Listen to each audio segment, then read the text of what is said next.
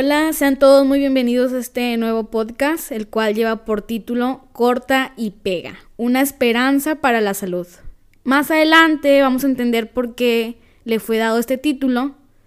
El día de hoy me acompaña un compañero y amigo muy especial, Enrique Rocha. ¿Cómo has estado? Hola Fernanda, muchas gracias por invitarme a este episodio de tu podcast.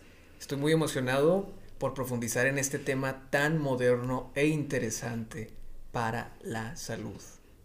Sabes, hoy estoy bien contenta porque vamos a hablar ah, de algo que como mujer me enorgullece. Se trata de dos científicas que han hecho un descubrimiento muy importante para el ámbito de la salud. Pero, sabes, antes de iniciar, quisiera hacerte dos preguntas y quiero ver qué es lo que me respondes. ¿Estás listo? ¿Vas a poner un examen diagnóstico? Algo así. a ver, mm, mencióname a una mujer que haga ganado un premio Nobel. Bueno, la primera que viene a mi mente es Marie Curie, con su descubrimiento del elemento radio y polonio. Ok. Eh, pero de ahí en fuera creo que que ninguna. Recuerdo que el, año anterior, precisamente, eh, una física recibió un premio Nobel, pero no recuerdo su nombre. Sí, efectivamente fue Andrea West, ganó este premio. Y creo que definitivamente si tú vas a preguntarle a cualquier persona, eh, mencióname a una mujer que haya ganado e, este, este premio Nobel, todas o todos te dicen Marie Curie. Sí. Entonces, de ahí parte la importancia de cómo antes era muy difícil que estas mujeres pudieran ser otorgadas o reconocidas más bien con este, ese premio. Sabemos que antes, inclusive, para poder participar, para ser eh, postuladas a este premio, ¿verdad? Exacto, tenía que ser con un nombre de un hombre. Sí. Esa fue la situación que le pasó a Marie Curie precisamente. Y bueno, ¿qué opinas sobre este hecho? ¿Qué opinas sobre este hecho de que como mujeres hemos logrado ir avanzando? Como hombre, como maestro de, ciencias, es algo que me enorgullece. Eh, bueno, tú sabes que yo crecí rodeado de mujeres y ver que las mujeres progresan y están eh, creciendo y son empoderadas en muchos aspectos es algo que me, que me hace sentir muy, muy feliz. Y sé que si las mujeres van a tener estas posibilidades en un futuro, el, mundo está en buenas manos.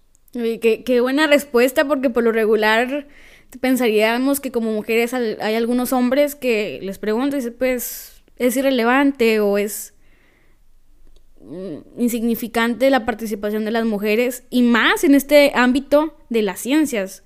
Sí. ¿Verdad?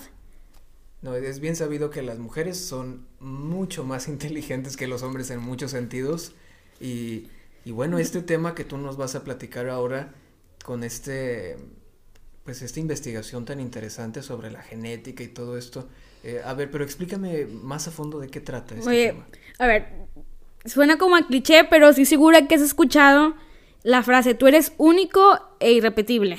Sí, claro. Bueno, ¿a qué crees que se deba esto?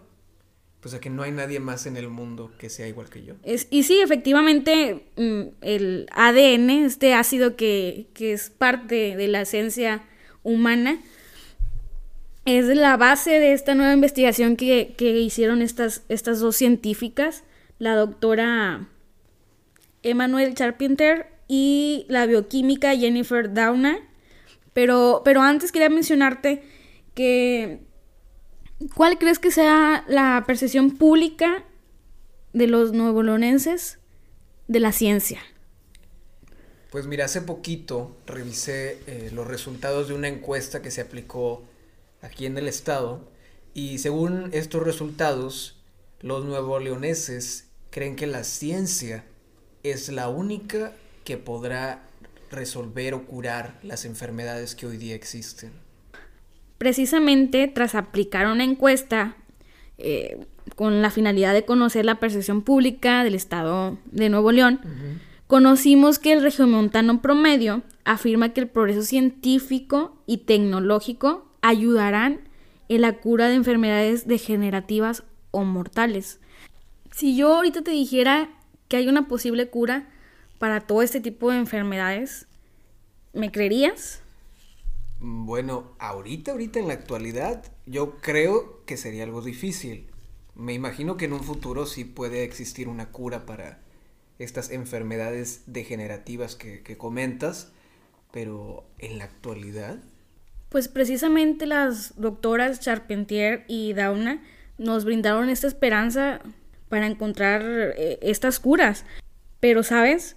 Una de las características de las ciencias es que son impredecibles.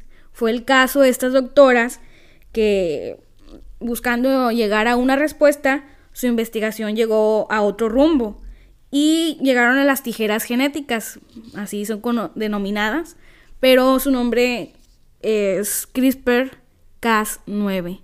Y es bien interesante la función que estas tienen porque estas permitirán cambiar el código de la vida, que es el, el ADN. Pero a ver, ayúdame a entender. ¿Qué son estas tijeras genéticas o cómo funciona este procedimiento, este proceso? Bueno, este sistema, el CRISPR-Cas9, forma parte de un sistema inmune de las bacterias y se encarga de luchar en contra de esos virus que las atacan. Todo comienza desde el diseño de una molécula de ARN y su asociación con la enzima Cas9. Esta molécula se inserta en una célula para que reconozca el lugar exacto del genoma donde hay que hacer la modificación y guía a Cas9 para que haga el corte. Como sabemos, las enfermedades genéticas son muy difíciles de tratar, pero esto es debido a que los errores vienen en el código genético de cada célula. Imagina que, no sé, estás escribiendo en tu cuaderno o en, cualquier parte y te equivocas, pero no quieres volver a escribirlo. Bueno, pero quisieras corregirlo. Eso es posible con este sistema CRISPR-Cas9 eh, digamos que estamos hablando como una especie de editor de textos. Que aunque suena a ciencia ficción, todo esto es una realidad hoy en día. Sí, claro. Pero brinda una esperanza a todas esas personas que padecen ese tipo de enfermedades, ya sean eh, como el Alzheimer, el... El Asperger. Exactamente. Y de esta manera puede llegarse a, curar. Siguen obviamente en investigaciones, es un proceso difícil, pero definitivamente es un logro, un logro. O sea, sería algo así parecido como a encontrar cuál es eh, la, la, molécula o el, el, ADN que está incorrecto. Exactamente, sí. Y recortar esa partecita que está mala. Es más o menos así lo entiendo. Es, es algo así. Obviamente ellos usan un vocabulario mucho más avanzado, pero pues obviamente son especialistas.